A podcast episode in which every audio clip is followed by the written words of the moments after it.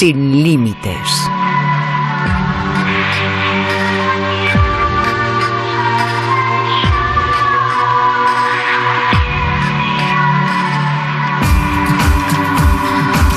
Esta noche busca los orígenes de la investigación del fenómeno OVNI en nuestro país, en España.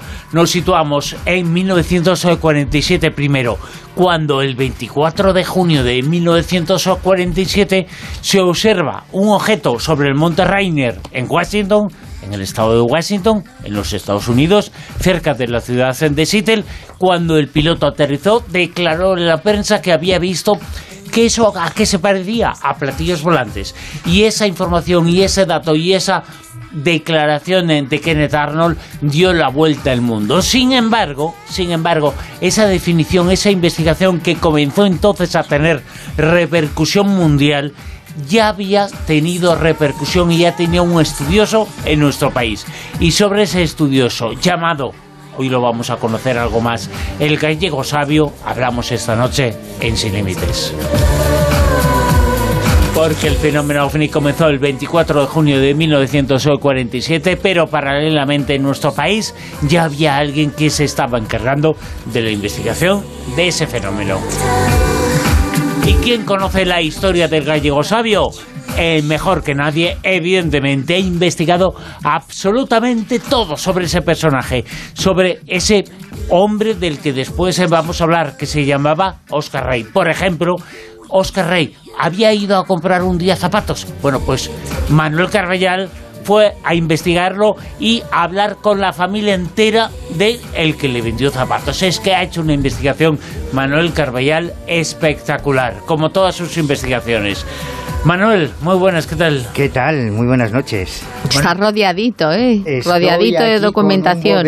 Sí, sí, aquí hay joyas que esto tendría que estar en un museo, no aquí, porque aquí ahora veréis que aquí hay auténticas maravillas. Estoy muy contento yo con este trabajazo que, que está a puntito de salir del paritorio. El gallego sabio se titula, que es eh, también el título de un libro, un libro que la gente puede conseguir, que pues, vamos a dar eh, información, lo puede conseguir en las redes, en muchísimos eh, sitios, vamos a dar y poner información sobre cómo conseguir esta obra, que es la obra de un investigador, como es tu caso, sobre un investigador, como es el caso de Oscar Rey.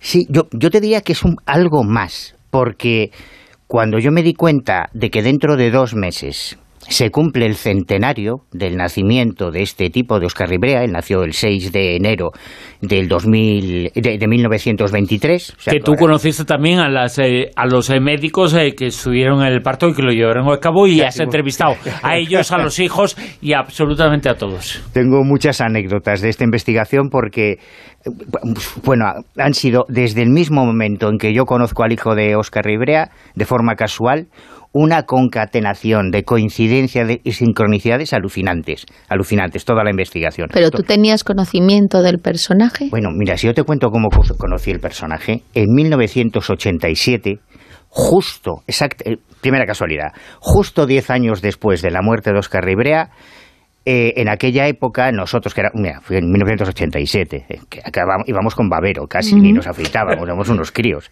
Y en aquella época estaba muy de moda decir que los ovnis eran globosonda. Eh, una globosonda, eh, globosonda, aterriza un platillo, globosonda.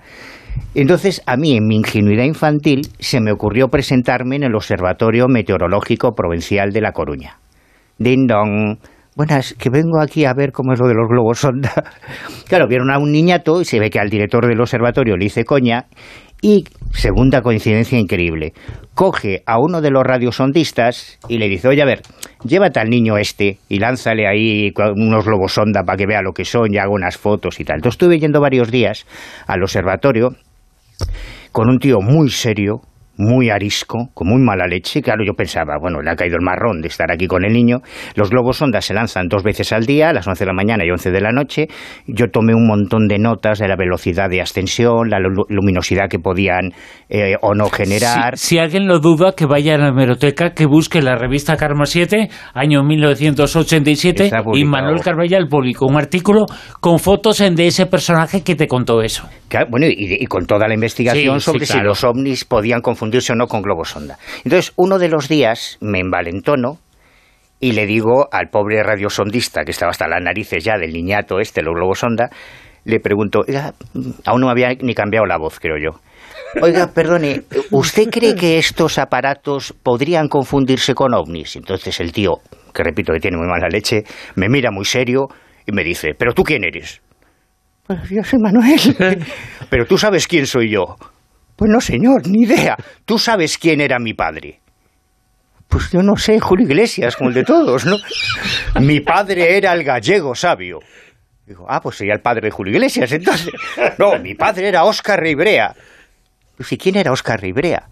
Y entonces, de esta forma tan increíble, yo conocí al hijo de Óscar Ribrea, que era radiosondista como él en el Observatorio Meteorológico de La Coruña, y que fue el que me pasó tesoros como estos, que es toda la correspondencia que su padre mantuvo durante décadas con Antonio Rivera, con JJ Benítez, con Manuel Osuna, con Vicente Juan Ballester Olmos. Estas cartas es como si tuvieras acceso a los WhatsApp, a bueno, a los vuestros pues yo no tengo, a los WhatsApp. Sí, a casi los diarios incluso. Claro, y entonces tienes toda la historia. Esto, es que esto ha sido como un viaje en el tiempo a, a los orígenes de la ufología a través de las confidencias, de las cosas que se contaban, cuando Ballester Olmos le dice, mañana te dejo de escribir porque me incorporo a hacer la mili, por ejemplo. Detalles personales cuando la madre de, Antonio Rivera se rompe la cadera. O sea, tienes toda la historia de la ufología en tiempo real. Gracias a estas cartas, o, bueno, y a documentos como este, que es, es el dietario, el cuaderno, en el que Oscar Ribrea empezó a anotar en 1945, si queréis ahora os cuento cómo, los primeros casos ovni dos años antes de que se inventase el término platillo volante. Así que cuando Arnold describió aquello, Oscar Ribrea llevaba desde 1943, que recogió el primer caso, y en el 45 el segundo, y ya dedujo que aquello no podía ser una casualidad, buscando y recogiendo y anotando en este documento que tengo aquí todos los casos de fenómenos aéreos extraños en los cielos que ni siquiera sabía cómo se llamaban porque el término platillo volante se acuñó en el 47.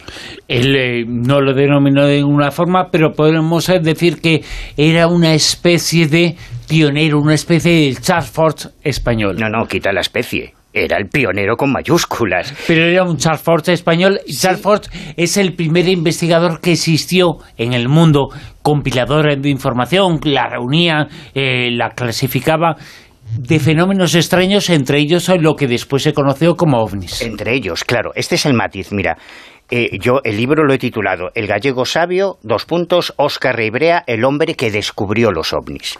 Porque a diferencia de Charles Ford, Charles Ford coleccionaba anomalías, recortes de prensa, de lluvias de cosas raras, de fenómenos insólitos y extraños. Oscar Ribrea solo se dedicó al tema ovni. Hay una diferencia muy importante, es que volver al pasado, volver a 1945 y empezar la cronología de la historia del fenómeno ovni, usando como hilo conductor a Ribrea, para mí ha sido una revelación, porque en, criminología, en, en, la investigación criminal, lo más importante es la cronología de los hechos. Tenemos un cadáver, quién fue la última persona que lo vio, qué estaba haciendo antes, con quién se relacionó. Bueno, pues establecer la cronología a través de sus archivos, a través de las hemerotecas, de cómo nace el fenómeno ovni y cómo va evolucionando, teniendo como hilo conductor a este tipo, que era un genio, que ganó premios de astronomía, que hizo, que publicó en revistas científicas trabajos de de física, sobre las mareas. Bueno, ha, sido una revelación porque repasas toda la historia a través de los ojos de este personaje, ¿no? Y Oscar Rivera em, eh, se encuentra con el fenómeno ovni sin buscarlo y como un escéptico. En septiembre de 1943, él se había escapado de casa, había mentido. ¿Tenía en esa época? Él tenía 18 años cuando se ofrece como voluntario a la División Azul. Y eh, claro, a mí al principio me despistaba mucho, de hecho perdí mucho tiempo hasta que la localicé, claro que la conseguí, la partida de nacimiento, porque en el Archivo Histórico Militar de Ávila, que es donde conseguí todo su informe militar, que es alucinante, porque a él lo ascendieron a cabo, fue condecorado con una cruz roja al mérito militar y con la cruz de hierro por eh, que fue herido en combate en varias ocasiones. Él era motorista de enlace, que son los que en las motos aquellas con Sidecar de la Segunda Guerra Mundial tenían que atravesar las líneas enemigas, en este caso en el frente de Leningrado, para llevar las órdenes del alto mando a la primera línea de batalla. Y fue herido, casi se le congelan las manos en otra ocasión. Bueno, un, personaje alucinante.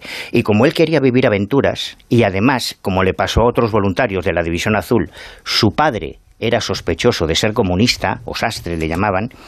Sí, lo que le pasó a Berlanga. Exactamente igual para, por un lado, para, para redimir, para redimir el honor familiar y que no hubiera dudas. Él y siete amigos más, 17, perdón, 17 chavales más de la calle Juana de Vega, que era su barrio en La Coruña, se alistan a la División Azul y se van al frente ruso. Y en, septiembre de 1943, bueno, repito, él mintió en la edad, porque él era menor de edad, en aquella época la mayoría de edad estaba a los 21, no a los 18 como ahora, y entonces en su informe militar aparece que él nació en el 21 y yo no conseguía encontrar la partida de nacimiento y estuve en las iglesias dando en la tabarra a los párrocos, buscando los archivos, hasta que conseguí la partida de nacimiento, porque no nació en el 21, sino en el 23. Él había mentido, se había escapado de casa sin el permiso de los padres para poder alistarse y, y, de la misma forma que a otros amigos suyos si los pillaron y tuvieron que volver a casa, él consiguió llegar al frente ruso. Y en septiembre de 1943, en plena batalla en el frente de Pushkin, él estaba, ese día le tocaba lavar los platos en el búnker, y de repente siete compañeros suyos, divisionarios, empiezan a llamarlo a gritos. Oscar, Oscar, sal, tienes que ver esto, Oscar. Esto lo cuenta él en, sus cartas, por ejemplo, Antonio Rivera y Osuna, con todo detalle. Y él sigue, sabía que había una batalla aérea en ese momento entre la aviación, la Luftwaffe, la aviación alemana y la aviación rusa, y él dijo, bueno, pues habrá caído un avión y esto les llama la atención. Y sigue lavando los platos. Se arrepintió toda la vida de esa fregada de platos. Y cuando ya sale, dice que se encuentra a sus siete amigos muy excitados, pegando gritos y diciendo que acababan de ver justo por encima de esa batalla aérea de los aviones soviéticos y, y alemanes una cosa redonda, circular, de color plateado, luminoso, enorme, que reflejaba los rayos del sol, que hizo tres pasadas por encima y que desapareció a toda velocidad. Y ellos pensaron que se trataba de un arma secreta alemana. En, aquel momento la Wehrmacht y, la Luftwaffe estaban desarrollando las, primeras bombas volantes que desarrolló, por cierto, Hermann Ober, que es un personaje clave en esta historia, el que inventó el término uránidas para referirse a los extraterrestres. Y aquello quedó como una anécdota de guerra. Cuando él regresa a España después de la Segunda Guerra Mundial, condecorado, hay una anécdota muy divertida además en el cuartel de Zalaeta cuando ellos regresan, pero dos años después, en agosto del 45, son sus propios padres los que le cuentan que han visto exactamente lo mismo, los mismos discos luminosos sobre La Coruña que sus amigos en la División Azul. Y entonces él dijo, esto no puede ser un arma secreta nazi, esto es otra cosa. Y hay en ese momento nace la ufología en el mundo. Y después de las noticias de la actualidad, ahora mismo en Onda Cero, os vamos a contar cómo fue esa observación y qué es lo que pasó justo después.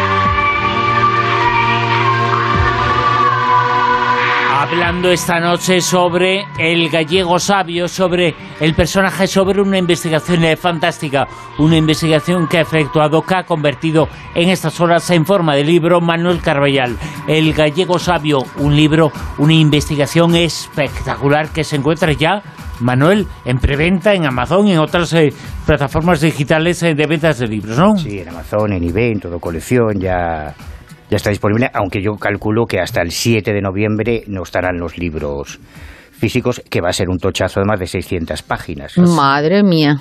Claro, porque es la, la, historia de la ufología, en realidad. Oscar Rivera es un poco la, es, es el, el, guía en este viaje en el tiempo, ¿no? Que mira, como ahora que hemos ido una hora hacia atrás, pues esto es un viaje en el tiempo. Yo te quería eh, preguntar, antes has mencionado que mantenía correspondencia con Antonio Rivera. Antonio Rivera era como un poco el referente, ¿no? Que, se tenía antes de, del el gallego sabio, como el padre de, la ufología aquí en España. Entonces, eh, si se mantenían correspondencia el uno con el otro, ¿cómo se localizaron? Eh, ¿quién, em, ¿Quién empezó antes o quién se buscó, quién buscó el uno al otro? ¿Cómo fue? el proceso? Pues eh, este tochaco que tengo aquí, este archivo, estas son las cartas originales que se escribían Antonio Rivera y Óscar Rivera, que ya ves que son cientos de cartas, durante desde 1961 hasta 1972. Ahí están todas. Y es solamente una de las carpetas, ¿eh? con, todos los demás. Pero por lo que tú dices, fue primero Oscar. Mucho, pero vamos, muchísimo antes. ¿Qué diferencia tenían de edad, perdona? Eh, pues mira, eh, más o menos debían ser de la misma quinta. Lo que pasa es que Oscar Ribrea heredó un problema físico de su padre. Su padre murió con 58 años nada más. Y Oscar Ribrea murió con 54. Fíjate. Muy bien aprovechados muy bien aprovechado. Doy fe porque me, he currado toda la biografía. Y Oscar Reibrea empieza a escribir públicamente sobre ovnis, empieza a publicar en 1950. Pero como él formaba parte, él era funcionario del Ministerio del Aire como trabajador del Centro Meteorológico de Galicia. En aquel momento el Centro Meteorológico dependía del Ministerio del Aire, lo que hoy es el Ejército del Aire. Por lo tanto, él estaba bajo jurisdicción militar. Y esa es la razón por la que siempre escapase de las cámaras fotográficas, porque no quisiera protagonismo, porque pidiese a los compañeros ufólogos, oigan, no hablen mucho de mí, no, no quiero, yo no tengo problema en salir con mi nombre, pero no con mi trabajo, donde estoy trabajando. Porque además, en 1950, 50, sí, 50, La Voz de Galicia publica una entrevista que todos los documentos, meto como 300 documentos en el libro, fotos y documentos. Y ahí incluyo una entrevista que hacen al teniente coronel jefe del Centro Meteorológico de Galicia, teniente coronel, que era el inmediato superior de Reibrea. Y cuando surge el tema de los platillos volantes, era muy escéptico. Entonces, eso hace entender muy bien por qué Reibrea en todo momento intenta mantener un perfil bajo y escapar totalmente del protagonismo, porque no quería tener problemas con su jefe, que era un escéptico redomado y militar del Ejército del Aire. Y en cuanto a, Rivera, hay una historia, en 1961, 61, o sea, Oscar Rivera llevaba ya eh, 15, 16 años investigando ovnis, desde 1945, ya llevaba 16 años de recorrido, ya desde 1950 había publicado, que los he recuperado todos, y eso ha sido también una labor titánica, buscando en los archivos, en, la Biblioteca Nacional, en las hemerotecas de Galicia, toda la obra de Ribrea. Pues en 1961 Antonio Rivera publica su primer libro sobre ovnis.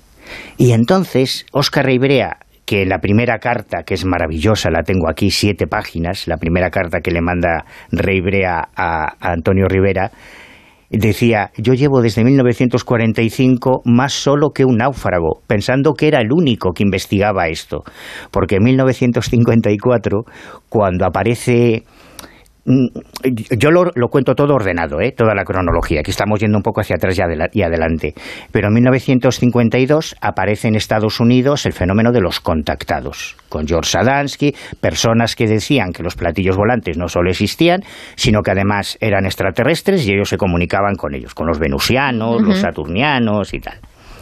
Eh, en España tardan dos, dos años sin llegar. En el año 54 aparecen los primeros contactados españoles personajes como Alberto San Martín o como Fernando Donis, y aparece uno que es Fernando Sesma Manzano, que era un exfuncionario de correos, pero que como él publicaba en la revista La Codorniz, es que lo bueno de esto es que viajas a la historia de España en, el último siglo. Es súper interesante.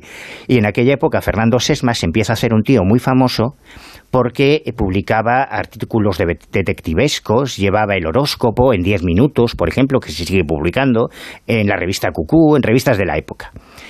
Y en 1954 Sesma funda la Sociedad de los Amigos de los Visitantes del Espacio que es de donde saldría después toda la historia de humo de los humitas, que por cierto, hace tres horas y quince minutos el hijo de Peña acaba de anunciar... El hijo del creador, confeso, de, la historia de humo. Acaba de anunciar que va a crear un partido político que se llamará Humo Existe y con el que concurrirá las próximas elecciones nacionales. Las cabezas están un poquito O sea, que no, que, no, que no creyó a su padre, ¿no? Cuando confesó. No, bueno, en fin. No, no, mm, si queréis después hablamos de... Sí, eso es otro tema, otro tema. El caso es que Oscar Rey escribe a Sesma, cuando ve en la prensa gallega, porque yo todo lo he rastreado en la meroteca gallega, que aparecen entrevistas a Sesma, dice, anda, otro al que le interesan los platillos volantes. Le escribe y entra, como tengo además los registros de la Asociación Buru, Oscar Rey Brea fue el socio número 56 de Buru. Alfonso Paso, no el otro, Güero Vallejo, también estaba metido en Buru, por cierto. Y, y cuando Sesma le escribe y le empieza a hablar de Saliano, de los extraterrestres rocambolescos con los que él contactaba, le manda unas cartas de un supuesto extraterrestre infiltrado en la sociedad, Rey Brea lo mandó a cagar. Dijo, esto no es lo que yo busco, yo quiero hacer ciencia, yo no me creo estas payasadas. Y salvo ese contacto puntual con Sesma, desde 1945 hasta 1961, que entra en la comunidad ufológica española a través de Antonio Rivera, él está totalmente solo, sin contacto con nadie. Y lo que hacía es trabajo de campo. O sea, Oscar Ribrea fue el primer ufólogo, quizás en el mundo, quizás en el mundo, que por su formación en astronomía, en física, su profesión como en la meteorología, fue el primero que empezó a separar los casos explicables de los que no lo eran. Inventó la ufología, lo que ahora llaman la ufología científica. Pero es que para cuando en 1961 contacta con, con Antonio Rivera, en una de las primeras cartas le dice, yo ya llevo más de 30 casos investigados sobre el terreno, entre ellos un caso que Rivera publica en su primer libro, que la investigación la había hecho con el testigo, el caso Rubino Ramos la había hecho Oscar eh, Rivera. O sea que rotundamente fue mucho antes Oscar Rivera. Que es un... que, repito, hasta el año 47, en que se publica la primera noticia, que la tengo aquí, la primera noticia sobre platillos volantes en España se publica el 8 de julio de 1947 en un diario que se llamaba La Noche, que se editaba en Santiago de Compostela. Yo hasta ahora pensaba que la primera noticia es esta otra que se publicó en La Voz de Galicia al día siguiente, pero como el de la noche se editaba por la tarde, le ganaron por la mano. Y en este momento es cuando aparece en, la noche, titula Los discos o platillos volantes y al día siguiente La Voz de Galicia se afirma que fueron vistos unos platillos volantes en América en Europa. En este momento, el 8 de julio de 1947, es cuando Oscar Ribrea, que ya llevaba dos años anotando en este cuaderno todos los avistamientos de cosas raras en los cielos, dice, coño, si yo lo que estoy investigando son, platillos, volantes. Exacto, y fue cuando empezó a enlazar, eh, curiosamente, esas eh, noticias, esas eh, dos noticias se producen y se dan a conocer el mismo día del llamado conocido, y tiene que ver con esta historia también, el incidente de Roswell. ¿Tuvo lugar en ese día? Bueno, la información que se conociera lo que pasó, porque la primera información en prensa en los Estados Unidos sobre el caso Roswell es el 8 de julio de 1947, que es cuando aparece la primera referencia en prensa española sobre no identificados, sobre platillos volantes. ¿Sabes que es que he encontrado todo? Es que es alucinante. Es que meterte en la hemeroteca, viajar en el tiempo y volver a repasar todas las noticias en orden cronológico, cómo se fueron publicando en la prensa, claro, mi universo de estudios, la prensa gallega, que es a lo que él tenía acceso. No había Internet, no había redes sociales, no había Google. Un investigador de los años 40 y 50 solo tenía tres fuentes de información, como es el caso de Ribrea. Una, la prensa escrita y los pocos libros que se publicaron a partir de 1950, que se publica el primer libro sobre ovnis en castellano en España, antes no había nada. 1950 y los o sea Rivera publicó el primero en el 61 pero en 1950 empiezan a aparecer ya unos opúsculos muy frikis muy malos los primeros eh, y hasta el 54 no aparece el primer libro serio el de Pedrajo que podamos llamar de ufología seria entonces solo tenía esos primeros libros lo que aparecía en la prensa de su zona, que era Galicia, la prensa gallega, por eso he circunscrito ahí el estudio. En segundo lugar, las fuentes humanas, que eran las entrevistas que él hacía con los testigos sobre el terreno. Y en tercer lugar, y esta es otra parte alucinante de esta historia, sus experimentos científicos. Porque este tipo llegaba a hacer experimentos que se han publicado en revistas técnicas como la revista del Ejército del Aire, o como la revista Cosmos, o como la revista Algo, que fue una de las revistas de divulgación científica más conocida en los años 50 y 60, que, están recogidos en la Academia de Ciencias de España. Que, están, que, le, valieron un premio, un acceso al premio Guillet, eh, Ricardo Guillet de la, asociación, de la agrupación astronómica Aster de Barcelona.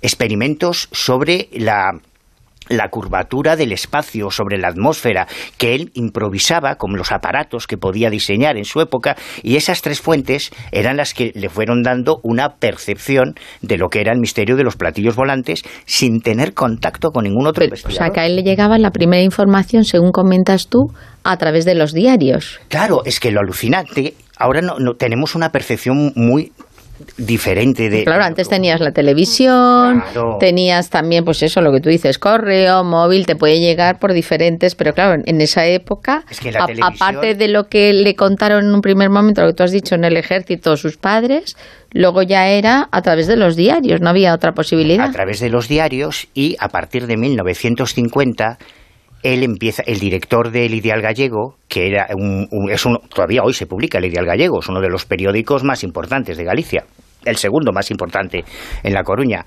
pues se ve que el director en ese momento del, del Ideal Gallego le llamó la atención esto de los platillos volantes y le pidió que publicase algún artículo. Y en marzo de 1900, creo recordar que el 28 de marzo, el primero que localicé, con, no con su nombre, a ver, como él tenía miedo de tener problemas con el Ministerio del Aire, los primeros artículos los publicaba con el acrónimo Oscar Rebre. En vez de Reibrea, lo juntaba Oscar Rebre. Yo me volvía loco buscando en... en porque estos, estos periódicos antiguos no están digitalizados no te sientas en una pantalla, no, no, te tienes que ir al Archivo Histórico del Reino de Galicia o a la Biblioteca de Galicia, pedir los tomacos, que son unos tomos con todos los periódicos encuadernados, y página a página irte viendo todos los periódicos. Madre mía. Ha sido un curro de chinos. Y eso lo has hecho tú. Por cierto, nos has traído, Manuel, un documento sonoro que tiene mucho que ver con la historia esta de El Gallego Sabio, ¿no? Claro, pero aquí esto Mm, hay que, es claro, es que hay que contextualizarlo. ¿Quieres que lo pongamos ya? Sí. bueno, ya tenemos que irnos a los años 70. Pegamos un salto muy grande. Porque eh, en, los, en, los años, en 1967, Antonio Rivera, en una de sus cartas, le dice a Oscar Rivera, ellos debatían, es que es maravilloso, porque ellos debatían todo lo que estaba pasando en el mundo, ¿no? Cuando se lanza el primer satélite Sputnik, cuando sale al espacio la perrita laica, cuando Yuri Gagarin se convierte en el primer hombre a salir en el espacio. En sus cartas, ellos van comentando todo eso, cuando se, se monta el proyecto Libro Azul, cuando Heineck aparece en un artículo, en un, en un articulito que lo tengo aquí, por primera vez referenciado en la prensa gallega, un tal Josep Allen que hoy, hoy se ha hecho hasta una serie sobre él, ¿no?, en televisión. Que es el ufólogo más conocido, más importante de la historia, y, tiene, y aparecía su rostro, él aparecía en la película de Encuentros de la tercera fase, hacía un cameo al final de la película, un hombre con pipa y con perilla, pues es él, es Alan Hynek. Pues todas estas novedades de la historia de la ufología van apareciendo en la prensa y él y Antonio Rivera, Manuel Osuna, Ballester Olmos las van comentando sus cartas. Y un día eh, Rivera le dice, pues estoy de acuerdo, bueno, la carta entera, ¿eh? todas las cartas están reproducidas en el libro, le dice algo así como, estoy de acuerdo con usted en que hay dos tipologías de humanoides, por un lado los enanitos cabezones, que seguramente vienen de Marte, pero tenemos indicios de que los altos de aspecto nórdico vienen de la Wolf 424, de una estrella que está a 14 años luz de la Tierra. Y entonces Oscar Rivera, ya la primera en la cara, que era astrónomo, le dice, hombre, querido Antonio, me parece muy raro que vengan de la World 424 porque es una estrella, una estrella de segunda magnitud, muy fría, que no puede tener vida, sin saber nada de humo, ¿eh? Y, le, le, hace una, digamos que una opinión como astrónomo. Pasa el tiempo y Antonio Rivera le pregunta por un caso de un aterrizaje ovni en San José de Valderas. Le pide los datos eh, meteorológicos de ese día, y sin decirle nada de humo todavía, le cuenta que se les cayó un, un tubo de metal y que está investigando el caso. Pero no le dice nada de humo. Y sin embargo le pide que investigue un caso de un avistamiento humita que se habría dado entre la carretera de Betanzos y Villalba en la provincia de La Coruña. Esta parte es maravillosa porque Óscar Ribrea, como su amigo Antonio Rivera se lo pide, se echa a las carreteras durante meses, rastrea todos los pueblos de las tres carreteras que unen Betanzos y Villalba, Betanzos en Lugo, o sea, Betanzos en La Coruña, Villalba en la provincia de Lugo, pone a buscar al testigo a tres conductores de autobús, a un representante comercial. Los fines de semana, como ya tenía dos hijos, ya se había casado, eh, engañaba a su mujer diciendo, no, nos vamos a ir a un balneario, un guitiriz muy bonito, nos vamos a comer tortilla de betanzos para seguir buscando testigos, sin saber que aquel caso tenía nada que ver con humo. O sea, hizo una investigación espectacular y le dice a Antonio Rivera, mira, Antonio, no te creas esto que te están tomando el pelo, que esto no existe, que me he pateado todas las carreteras, que aquí nadie ha visto un ovni con un símbolo, con una H debajo. Y entonces aparece Enrique López Guerrero, que es un cura sevillano, que hace unas declaraciones al ABC muy escandalosas en tiempos de Franco, cuando un cura católico dice que hay una comunidad extraterrestre viviendo entre nosotros. Y Oscar Ribrea, que no era tonto, como como este sacerdote menciona la Wolf 424, empieza a presionar a Rivera, oye, ¿qué tiene que ver lo que dice este cura con lo que tú me contabas de la Wolf 424?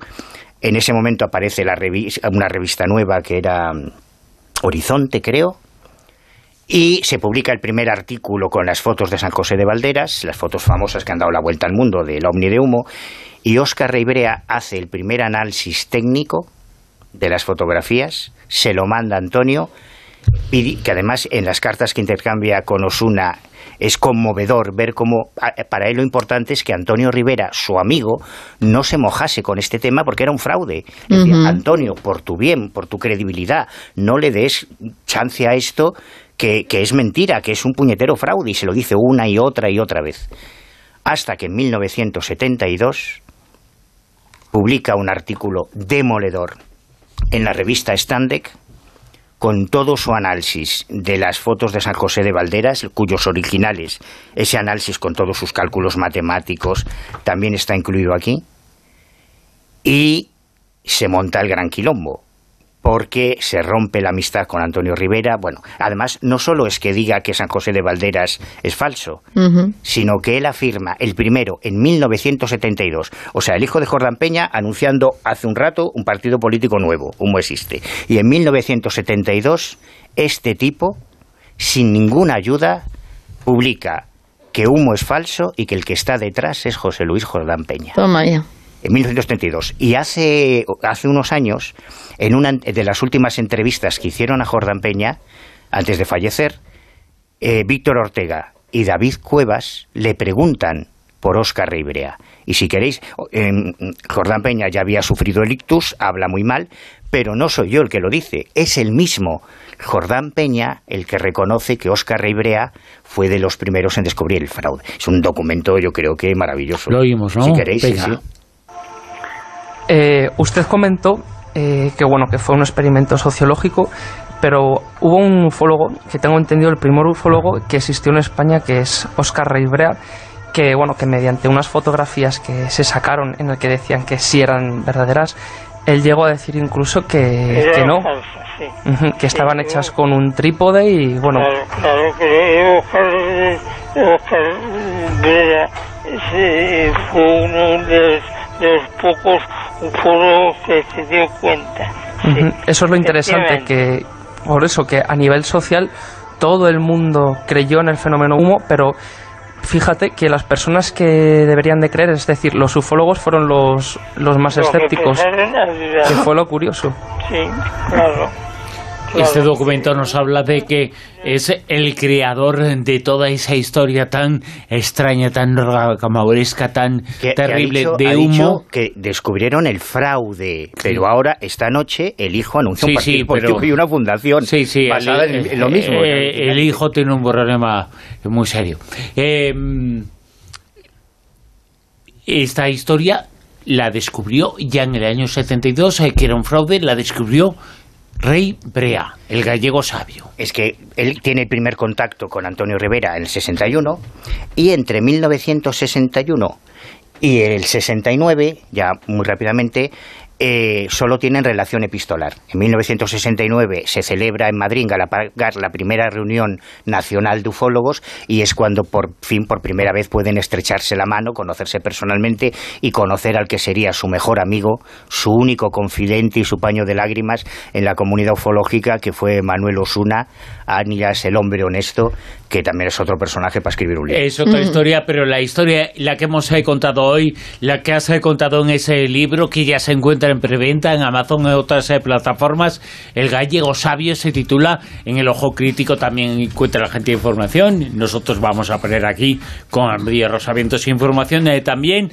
sobre esta obra, este libro, esta investigación que ha realizado respecto a este personaje que conoces y que denominas y que es fantástico el gallego. Les has dejado con la miel los labios. El gallego sabio fue el alias que le puso Antonio Rivera, porque todos los ufólogos de España le consultaban las, dudas técnicas y científicas, por eso le llamaban el gallego sabio.